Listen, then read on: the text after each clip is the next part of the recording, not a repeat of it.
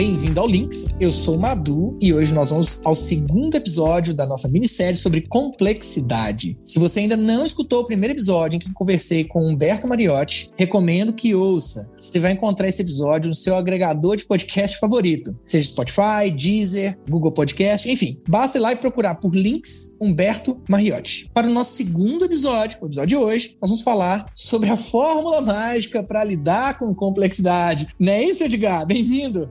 Oi, tudo bom? Prazer. Já vou dar um spoiler então, é tentativa e erro. não tem fórmula mágica, vamos tentar para ver se dá, não é isso? Perfeito. Edgar, se apresenta aí, fala um pouquinho sobre você. Eu sou atualmente um mentor de negócios. Eu ajudo organizações nas jornadas de inovação que elas implementam. Então eu começo ajudando os grupos a identificar e solucionar problemas, porque a minha abordagem de inovação é uma abordagem pela resolução de problemas. Eu começo olhando, por exemplo, que tipo de problema é, tem problemas que são bem definidos, outros são complexos. Aí ajudo a solucionar com métodos robustos, né, métodos é, científicos. Aí a gente implementa soluções com métodos ágeis, pode ser o Scrum ou Kanban. Também ajuda algumas organizações com a parte de transformação digital, que é um tema muito atual hoje em dia, e com inteligência artificial para tomar decisões, né? Então, além, além da mentoria, eu também dou aulas, né? Eu sou professor, eu dou aula na graduação no INSPER e em pós-graduação, na Exalc, na FIA da USP e na PUC do Rio Grande do Sul. E a minha terceira tarefa que eu faço, eu, eu participo de um grupo de pesquisas da USP, onde nós estamos é, estudando a inteligência artificial para tomada de decisões. Muito legal, muito bacana. Bom, vamos então ao nosso bate-papo. Vitones, roda a vinheta. Links, o podcast do ISO.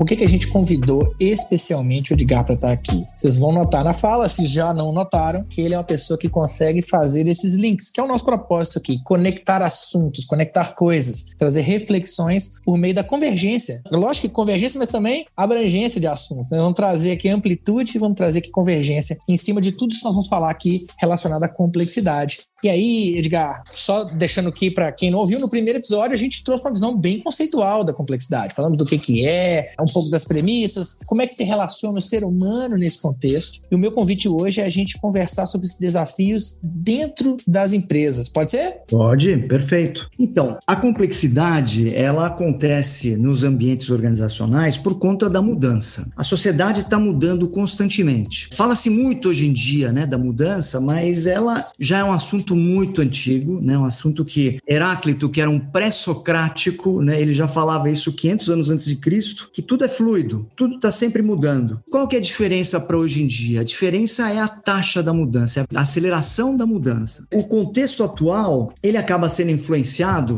porque a ciência é o grande motor que promove a mudança. Ela expande o conhecimento porque ela tenta entender os fenômenos que acontecem e aí ela faz pesquisas, lança hipóteses, ela coloca as hipóteses para discussão no meio científico, para o escrutínio né, dessas hipóteses até que vire uma teoria. Depois que esse conhecimento está consolidado, pelo menos temporariamente, a tecnologia pega esse conhecimento e joga para a indústria. Né? Quando ele joga isso daqui no mercado, na indústria, acaba afetando a cultura. Né? E quando a gente fala de cultura, é a sociedade. Quem que é a sociedade? A sociedade é composta por pacientes, por estudantes, por professores, por clientes, por colaboradores. Então ela acaba permeando todos hospitais, escolas, e empresas, e aí a gente tem esse contexto atual que é de incerteza e ambiguidade. Legal você trazer essa questão desse contexto de incerteza e ambiguidade, então tem a ver com essa taxa de mudança, tá tudo mudando muito rápido. A gente pode dizer que aumentou, a quantidade de mudança ela tá cada vez maior. É isso, né? De certo modo, por isso que a gente fala de complexidade hoje nas empresas, não é isso? Perfeito. E assim, a taxa só tende a aumentar, né? Porque quando você pega a convergência de várias tecnologias, vamos pensar, nós temos inteligência artificial, a internet das coisas: Big Data, o 5G, as impressoras 3D, a nanotecnologia, biotecnologia, armazenamento de energia, os computadores uhum. quânticos, realidade virtual, blockchain, tudo isso está caminhando para uma convergência que vai chegar num ponto que ela vai se encontrar e vai dar uma exponencialidade. E nós, como seres humanos, temos uma dificuldade muito grande de acompanhar a exponencialidade. A gente consegue acompanhar processos lineares. Então, isso fica difícil para o gestor e para o colaborador hoje em dia. E você traz uma questão interessante da questão cultural, né? Quando você fala das mudanças culturais. Que, no fim das contas, tecnologia modifica a pessoa, que modifica a tecnologia, que modifica a pessoa. Isso é um ciclo, né? Exato. Só que se a gente está falando de um volume muito grande de mudanças tecnológicas, as discussões éticas, as discussões culturais, né? Vamos dizer assim, a entrada dessa tecnologia, ela virar cultura, ser aculturada e formular a lida ética em cima daquilo é uma coisa que toma tempo, não é isso? Vai ter aí um tempo de maturação para isso e aí tá falando de muita tecnologia. Sim, e tem um tempo de maturação e um tempo que vai talvez retardar. Por exemplo, quando a gente fala de inteligência artificial e a gente está falando de carros autônomos, né? Que é, é uma, é uma complexidade adicional. Os carros autônomos, eles vão demorar muito para sair para o mercado como produção mesmo, para serem aceitos pelo mercado, porque tem uma discussão ética muito grande por trás uhum. disso. Então, talvez retarde um pouco a entrada de algumas dessas tecnologias. Eu vi essa questão da discussão ética, me corrija se eu estiver errado, mas eu lembro de uma discussão que era mais ou menos do tipo, dependendo da sociedade, o carro ele vai ter que tomar uma decisão A ou B. Por exemplo, né? Se eu posso fugir de um pedestre que entrou na frente do veículo em prol de atropelar outro. Dependendo da sociedade, eu atropelo, dependendo da sociedade, eu desvio para atropelar o outro. Perfeito. Tem esses dilemas que são a tomada de decisão. Então, quando você fala de um sistema autônomo, ele vai ter que tomar uma decisão se ele vai atropelar cinco pessoas ou se ele vai jogar o carro numa ribanceira e matar o dono. Uhum. Dependendo do software, ou, ou seja, da sua tecnologia, você vai definir qual que é a tomada de decisão que ele vai fazer. E aí tem uma discussão muito grande e envolve, sem dúvida, os valores da cultura. É muito legal isso que você traz e que o Humberto também ele trouxe na primeira. Que no fim das contas, essa complexidade, apesar de a gente falar de sistemas complexos na natureza, ela é essencialmente humana pra gente. Quando a gente cai na discussão cultural, na discussão da lida com isso, é essencialmente humano, não é isso? Perfeito. E quando a gente começa a falar, como é que entrou no nosso cenário a complexidade? Pelos problemas complexos. Na década de 70, dois americanos chamados Rittel e Weber, eles escreveram um artigo sobre o que estava acontecendo na década de 60. Então eles olharam, puxa vida, estavam colocando o Muro de Berlim, tinha os movimentos estudantis de Paris, os estudantes foram para a rua, a Guerra do Vietnã, que era uma guerra totalmente diferente, o homem chegou na Lua, a gente começou a discutir agenda ecológica, né? Quer dizer, ali foi o embrião da sustentabilidade, porque a gente começou a perceber que nós estamos acabando com os recursos naturais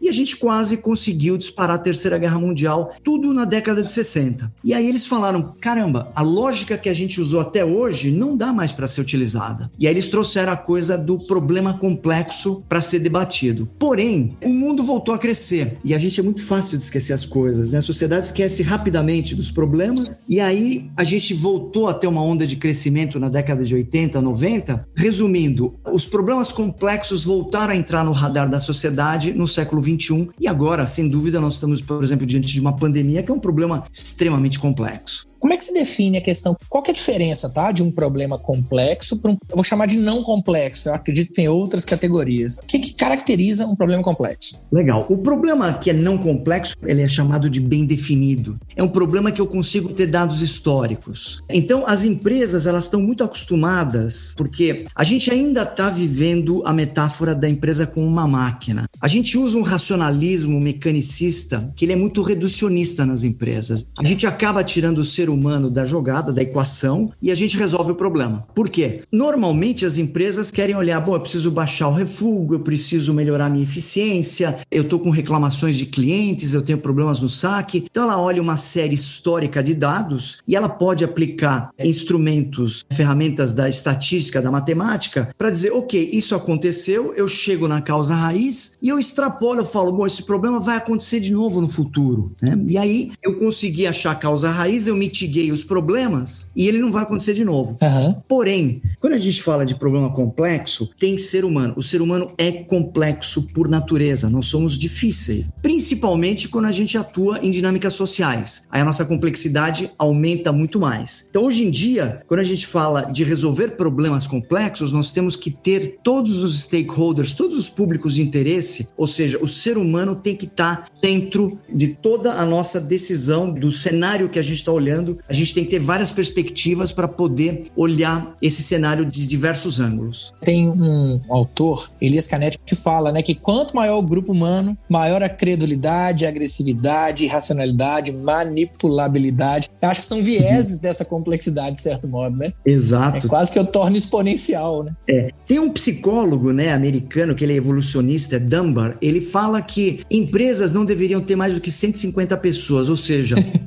mais do que 150 pessoas, você não consegue efetivamente influenciar as pessoas. Porque é isso, né? Quando a gente está falando de trabalhar numa empresa, de liderança, de trabalhos em equipe, um está fazendo pressão no outro, né? Um está fazendo exigências no outro e as coisas vão se acomodando. Então, quando você começa a ter grupos né, muito grandes, a dinâmica social realmente fica fora do controle. É, e, e a dinâmica social ela tá no cerne. O Mohan falou, né, que a solução satisfatória para problema humano complexo, elas jamais serão possíveis, algo do tipo, não sei ao certo o que ele falou, mas algo do tipo porque o, o principal obstáculo são os próprios seres humanos. Então, complexidade é menos sobre tecnologia e mais sobre gente, não é isso? Exato. E olha, se a gente olhar evolutivamente, os nossos antepassados, caçadores-coletores, a gente percebia que não dava para andar sozinho, né? Apesar do nome caçadores-coletores, nós éramos caçados dioturnamente. Uhum. Então a gente tinha que pertencer a um pequeno grupo. Então havia um agrupamento, né, um pouquinho maior do que a própria família, que é o núcleo vai básico social, mas as pessoas acabavam se deslocando em pequenos grupos para conseguir colaborar e cooperar. Legal. Porque acho que é até interessante a gente fazer uma distinção aí desses dois conceitos, porque as pessoas acabam confundindo um pouco. Tudo começa com có, a gente acaba achando que é uma coisa só, né? Exato. Quando a gente está trabalhando em equipe, né, ou seja, tem uma dinâmica social, primeira coisa que a gente precisa desenvolver é confiança. Né? Eu só vou conseguir cooperar se eu confiar nas pessoas. Então tem um exemplo muito bom para a gente conseguir fazer essa separação entre colaboração e cooperação. Vamos dizer que eu entre num ônibus e eu tenho que seguir todas as regras do ônibus. Eu tenho que pagar o ônibus, eu tenho que me comportar, não posso ficar gritando no ônibus. Se chegar uma grávida, uma pessoa idosa, eu preciso levantar e eu preciso dar lugar para a pessoa. Então eu estou colaborando, eu estou agindo de acordo com as regras. Agora, cooperar é um pouco mais profundo, né? Vamos supor que esse mesmo ônibus, ele furou o pneu dele, ele para, e aí eu desço e eu ajudo as pessoas a fazer a troca do pneu. Aí eu estou cooperando. Então eu sei que tem um objetivo e nós temos um objetivo em comum do grupo de voltar a fazer com que o ônibus funcione novamente. Legal. A gente já teve essa conversa, né, outra vez, e eu lembro bem da gente trazendo. Você facilita grupos dentro de empresa, né? Aplica Design Thinking, eu Isso. também conduzo alguns grupos dentro de empresa, e a gente vê muito isso quando a gente vai fazer sessões de brainstorming, né? A diferença clássica entre colaboração e cooperação. Perfeito. Tem gente que não sabe o que está fazendo ali, mas porque foi convidado, às vezes não tem nada a ver com o tema. É lógico que tem ideias de fora, as ideias dos outsiders são relevantes, mas tem gente que realmente está fora do contexto e não vai trazer uma ideia que ela seja relevante ou que agregue. E aí, numa situação de brainstorm, ela está ali apenas para trazer ideias, porque a regra, a norma social diz que por ela estar ali, ela tem que colaborar e tem que dizer. E às vezes, se ela quisesse cooperar, talvez ficasse calada.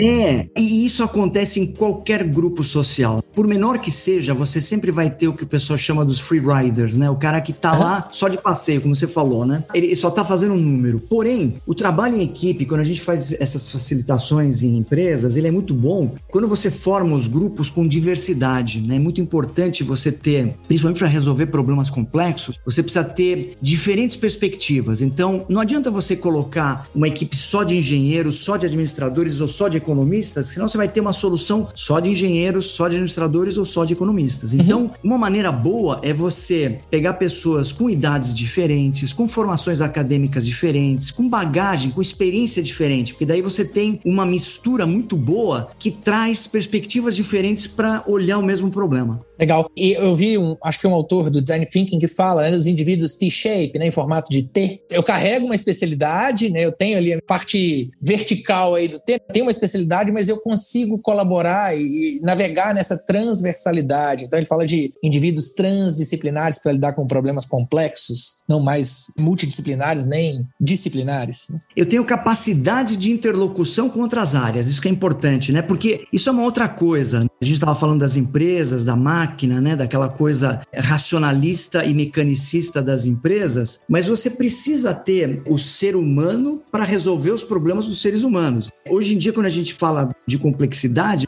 a comparação é muito mais da empresa como um organismo vivo, e aí a gente pode remeter à natureza, né? A natureza faz isso. Se a gente olhar a evolução biológica, ela leva muito tempo, mas a natureza o que ela está fazendo? Tentativa e erro, experimentação, mutações. Se o organismo não se adaptar, ele morre. Por isso que eu fiz a brincadeira da tentativa e erro. Sim, sim. Porque é muito isso mesmo, é um empirismo muito grande. Você tem que estar tá tentando diferentes coisas e fazendo pequenos experimentos porque ninguém tem mais a solução única. Quando a gente vivia num mundo, eu gosto também de fazer a separação dos conceitos de risco e de incerteza, né? O problema complexo, ele acontece no ambiente de incerteza, que ele é diferente. O ambiente de incerteza, não conheço todas as variáveis. Um exemplo, quem em 2019 poderia colocar no radar que a gente teria uma pandemia em 2020? Eu duvido que alguém fez isso. E agora, cada vez vai ser mais constante, porque nós vamos ter os problemas ambientais, vírus mutando, mutações de vírus, então, cada vez mais nós vamos ter novas variáveis para deixar o ambiente mais incerto. E antigamente a gente trabalhava no ambiente de risco. No risco eu conheço todas as variáveis, é o jogo, né? Se eu for para Las Vegas jogar, eu tenho dois caminhos: ou eu vou ganhar dinheiro ou eu vou perder todo o meu dinheiro, mas eu conheço as variáveis. Então as empresas faziam planejamentos estratégicos de cinco anos, congelavam os cenários, ficava tudo fácil, porque a gente tinha uma linearidade. Né? Hoje em dia, não. Com a incerteza certeza, a abordagem tem que ser sistêmica, porque eu não sei da onde vai é, surgir uma nova variável. Muito bom. Você me fez lembrar o autor do Design de Negócios, o autor Roger Martin, ele fala sobre três perspectivas do conhecimento, né? Em qualquer campo, a gente sai do nível mistério, depois a gente vai para o nível da heurística e chega no nível do algoritmo. A gente falar dos problemas lineares, eles são solucionados no nível de algoritmo. O risco, ele é algorítmico, eu consigo prever a quantidade, a possibilidade de ganho. Se eu jogar na linha, eu sei quantos por cento de chance que eu tenho de ganhar, por mais ínfima que seja, né? Agora, quando eu vou para o nível do mistério, já tem as heurísticas, são os caminhos. Heurística é tentativa e erro, né? São aqueles caminhos testados, aqueles modos de lidar que a gente vai aprendendo, né? a gente vai entendendo e aprendendo e vai criando esses caminhos que não são fórmulas para lidar com os problemas. Então, isso é legal que você está trazendo também, porque a inteligência artificial ela vai acabar ameaçando as pessoas para resolver os problemas lineares, os problemas bem definidos, que eu tenho uma série histórica, pelo menos com a tecnologia que nós temos hoje, né? Já se fala de algoritmos novos que estão sendo desenvolvidos, mas para resolver problemas complexos não tem jeito. Primeiro, não é só uma pessoa que vai resolver, é um trabalho em equipe equipe, por isso que a gente tem que ter a diversidade, né, para ter vários pontos de vista, várias perspectivas, e aí você consegue cooperar. E o ser humano, ele é imbatível quando a gente fala de cooperação em larga escala. A gente consegue fazer coisas maravilhosas, né? A gente consegue mandar uhum. o homem para a Lua, agora a gente está pensando em mandar o homem para Marte, como a gente consegue destruir o planeta também. Sim. Edgar, muito bacana. Vamos falar um pouquinho de futuro. Há um tempo atrás eu estava lendo Eu Robô, do Isaac Asimov, e você trouxe aí uma questão muito legal, né? O problema humano e problema das máquinas, né? O problema complexo e o problema linear. Tô sendo simplório aqui, tá? Em cima do que você trouxe. Uhum. Mas é muito legal, que me chamou a atenção naquele livro é uma mescla das duas coisas. Eu não sei se você conhece, né? São nove contos, mas é o conto de uma doutora que a gente chama doutora Susan. Ela é uma cientista que ela é uma psicóloga de robôs.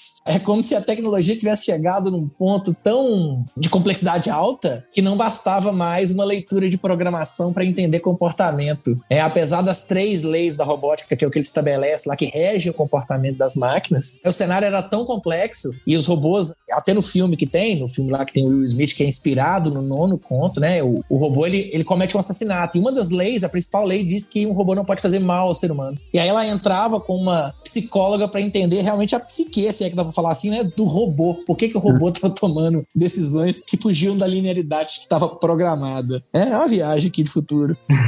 Não, é, é, é muito bom esse ponto. Eu acho que existe uma expectativa muito grande em cima da tecnologia que a gente precisa tomar um pouco de cuidado, né? Eu sou um baby boomer, né? Então eu sou daquela geração dos Jetsons, que os carros já estariam voando. Então tem uma corrente muito otimista achando que a tecnologia vai acabar com empregos, que vai acabar com uma série de coisas, que os carros não vão precisar mais de motoristas. Realmente, eu acho que nós vamos caminhar para uma coisa, mas talvez o ritmo dessa mudança com a tecnologia não seja o que está se falando tanto na mídia, né? Porque, primeiro, quando a gente fala em inteligência artificial, a gente nem entende como a gente pensa, como o ser humano pensa, como é que nós vamos emular uma coisa que a gente não conhece. Uhum. Já vem o primeiro ponto. Quando a gente fala de consciência, então fica pior ainda, né? Consciência é um dos grandes desafios, eu acho, da espécie humana, a gente entender como é que a gente fica consciente ou não. Tem muita gente falando, não, porque os robôs daqui a pouco vão ter uma consciência, eles vão poder tomar certas decisões. Eu tenho um pouco de restrição com relação a isso, porque eu acho que senão a gente vai cair no modelinho dos Jetsons, né? Que de repente vira o botão e tá tudo Sim. automático e o ser humano não tem mais relevância. É só olhar, por exemplo, robôs. Quando você vê a parte da robótica nas empresas, os robôs eles não têm capacidade de tomar decisões estratégicas. Então eles ficaram muito mais confinados à, à parte de robótica colaborativa que eles chamam, que é o robô ajudando o ser humano na montagem, do que ele virar um sistema autônomo que vai tomar decisões. Então, ele pode até tomar algumas decisões operacionais do dia a dia, mas coisas mais estratégicas que envolvam longo prazo, eu acho que nós estamos longe. Então, a relevância do ser humano ainda é muito grande e apesar de toda a tecnologia, a gente está falando esse processo digital também ele é um processo que começou na década de 60. Podemos dizer que é a terceira onda da Revolução Industrial, e a gente começou com uma coisa que chamava digitização. A digitização é eu sair do mundo analógico para ir para o mundo digital. Uhum. Então eu comecei a jogar tudo nos computadores. Todos os dados que a gente tinha escritos nos papéis, a gente começou a colocar nas empresas em computadores. A gente passa por uma segunda fase que é a digitalização. O que, que ela faz? Ela acaba trazendo otimização de processos, uma maior eficiência,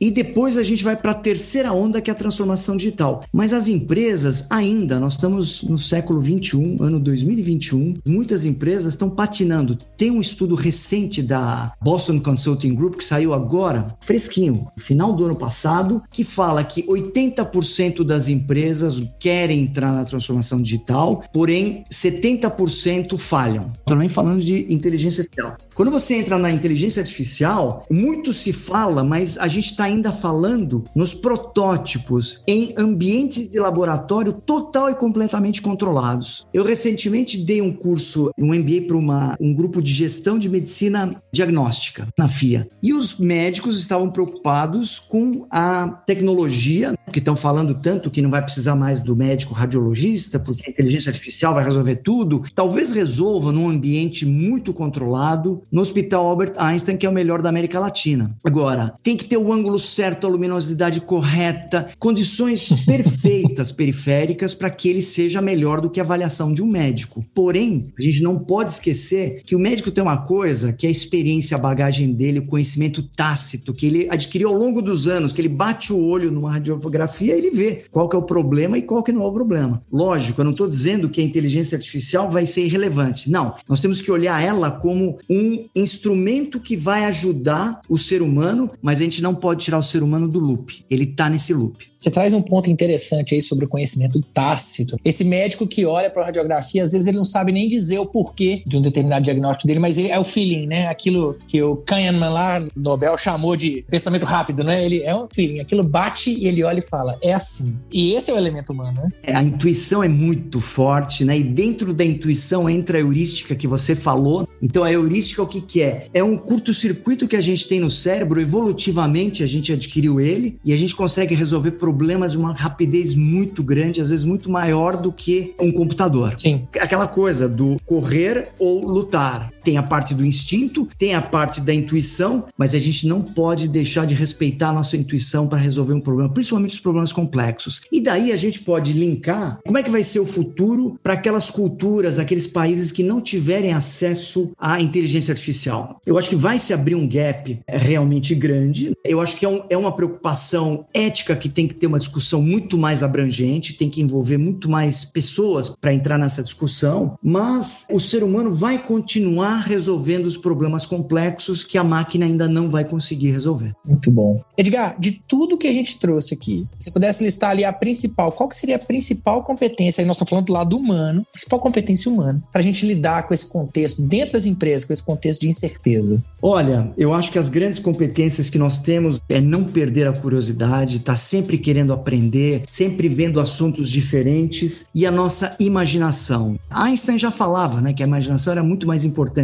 era um dos atributos mais importantes da espécie humana, né? Então a gente uhum. não pode perder de perspectiva que juntando a nossa curiosidade com a nossa imaginação, com a criatividade que a gente tem para conseguir conectar pontos de contextos diferentes e gerar insights que são fantásticos. E o insight não é aquela coisa, né, que as pessoas falam, puxa vida, fui tomar banho e tive um insight, o eureka. O insight, ele acontece quando você está imerso profundamente num problema, você está desenvolvendo muito conhecimento, você está levantando muitos dados, está gerando muita informação, aí você conecta isso com o seu conhecimento tácito e aí você faz uma inferência. Isso é um insight. É o curto-circuito, né? É o curto-circuito. E você ainda precisa muito do ser humano, ainda bem, né? Para resolver esses problemas. Ainda bem. O que, que vai ser, né, quando não precisar? Se isso mudar, muda a gente, né? A gente não pode esquecer que nós temos muitos anos aí de evolução, evolução biológica e evolução cultural que nos capacitam, né? que a gente vai adquirindo. Toda essa, essa memória atávica está no nosso organismo, né? Então a, a, gente consegue ativar ela e é só ver quando precisa. Olha o exemplo da vacina, né? Quem diria que em um ano a gente ia conseguir ter uma vacina? Então quando a gente está realmente diante de um problema com pouquíssimos recursos e a gente precisa da criatividade, o ser humano é imbatível.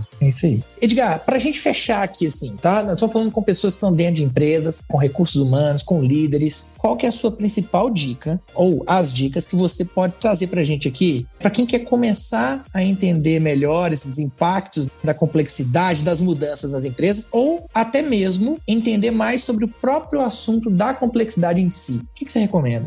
Bom, tem algumas leituras boas, né, que eu depois eu posso recomendar, mas eu acho assim, você está querendo um pouco mais de pragmatismo do meu lado, né? Então vamos lá para o pragmatismo, que é o que as empresas gostam. Eu acho que é usar o ABP, que é abordagem baseada em problemas. Eu sou fã disso daí, ou seja, pega uma empresa, trabalha dentro da empresa, a empresa seleciona um grupo de pessoas multidisciplinar de várias áreas para resolver problemas do dia a dia, problemas reais. E aí você capacita essas pessoas para entender e identificar o que, que é um problema bem definido de um problema complexo. Aí capacita as pessoas com métodos diferentes, né, para os diferentes tipos de problemas e vai acompanhando. Então, as pessoas aprendem fazendo o chamado on the job training. A pessoa vai trabalhando e ela está aprendendo, está sendo capacitada e não perder da perspectiva aquilo que eu falei. Não tem mais fórmula mágica. A gente tem que encarar que problemas complexos a gente tem que fazer tentativa e erro e muita experimentação. Então, rápidos experimentos. O que, é um experimento? Experimento. Eu tenho uma ideia e tangibilizar essa ideia e coletar feedback das pessoas para as quais eu estou tentando resolver o problema. E aí eu vou refinando essa ideia, esse meu protótipo, como o cientista faz. Eu consigo chegar numa solução melhor. E também aceitar que o problema complexo não termina nunca. Você sempre vai ter que estar tá refinando a sua solução, porque como você tem vários públicos de interesse, às vezes eu consigo satisfazer um, mas eu deixo o outro insatisfeito. Aí eu tenho que fazer uma nova rodada. Com várias iterações, eu vou refinando refinando a minha solução e vou mostrando para as equipes que é possível conviver com a rotina que a empresa precisa fazer, mas ter uma abordagem projetual aprendendo a resolver problemas do dia a dia. Do ponto de vista de leituras, tem leituras muito boas para quem quiser se aventurar. Tem um cara que eu gosto muito, que é um brasileiro, que é o Marcelo Gleiser, que ele tem um excelente livro que se chama A Ilha do Conhecimento, e ele fala, né, que a gente tem provavelmente acesso a 2% da realidade. Isso é uma coisa que incomoda muito o gestor né? Eu não sei o que eu não sei. Então nós vamos ter que acostumar a aprender a desenvolver conhecimento contextual. Então eu tenho que ir para campo e tenho que junto com uma equipe entrevistar, observar e usar técnicas da antropologia,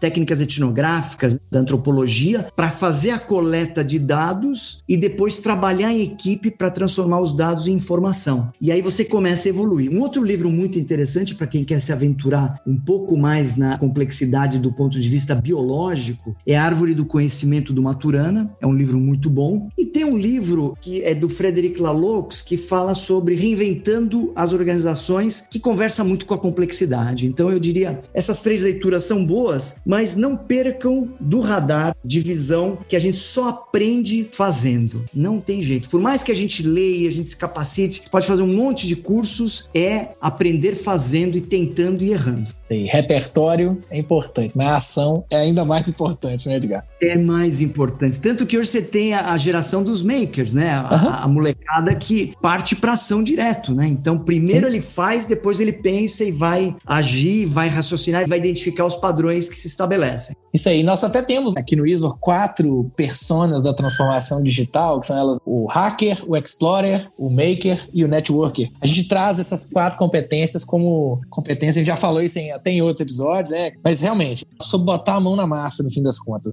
Na tentativa e no erro que a gente vai lidar com essa complexidade que está se tornando o cenário desse mundo corporativo. É, e tem mais uma azeitona que eu queria colocar nessa empada, que é para fechar mesmo, em termos de competências socioemocionais, que é o pensamento crítico. Uhum. É a capacidade que eu tenho de argumentação baseada em evidências e não em achismo, né? As pessoas precisam aprender isso hoje, principalmente dentro de um cenário com tantas fake news que a gente tem, e as pessoas às vezes buscando informações em bases de conhecimento duvidosas. Então, o pensamento crítico também eu acho que ele vai junto com a criatividade, com a curiosidade e a imaginação. Talvez seja o filtro, né? Talvez o pensamento crítico seja o filtro, no fim das contas. Exatamente. Muito bom. Edgar, muito obrigado ter aceitado esse convite. Eu que agradeço. Foi um prazer falar com você. E tô aberto para. Eu acho que é um assunto, né? A gente pode refinar e fazer iterações e trazer ele com outros pontos de vista. Não tenha dúvida. Foi um prazer de coração conversar com você aqui. É muito bom quando a gente consegue fazer esse tipo de conexão e trazer pessoas que tragam essa bagagem, essa amplitude e essa vivência que é prática. Uhum. Muito obrigado mesmo. E a gente vai ter, com certeza, novos momentos para conversar, inclusive sobre outros assuntos, né?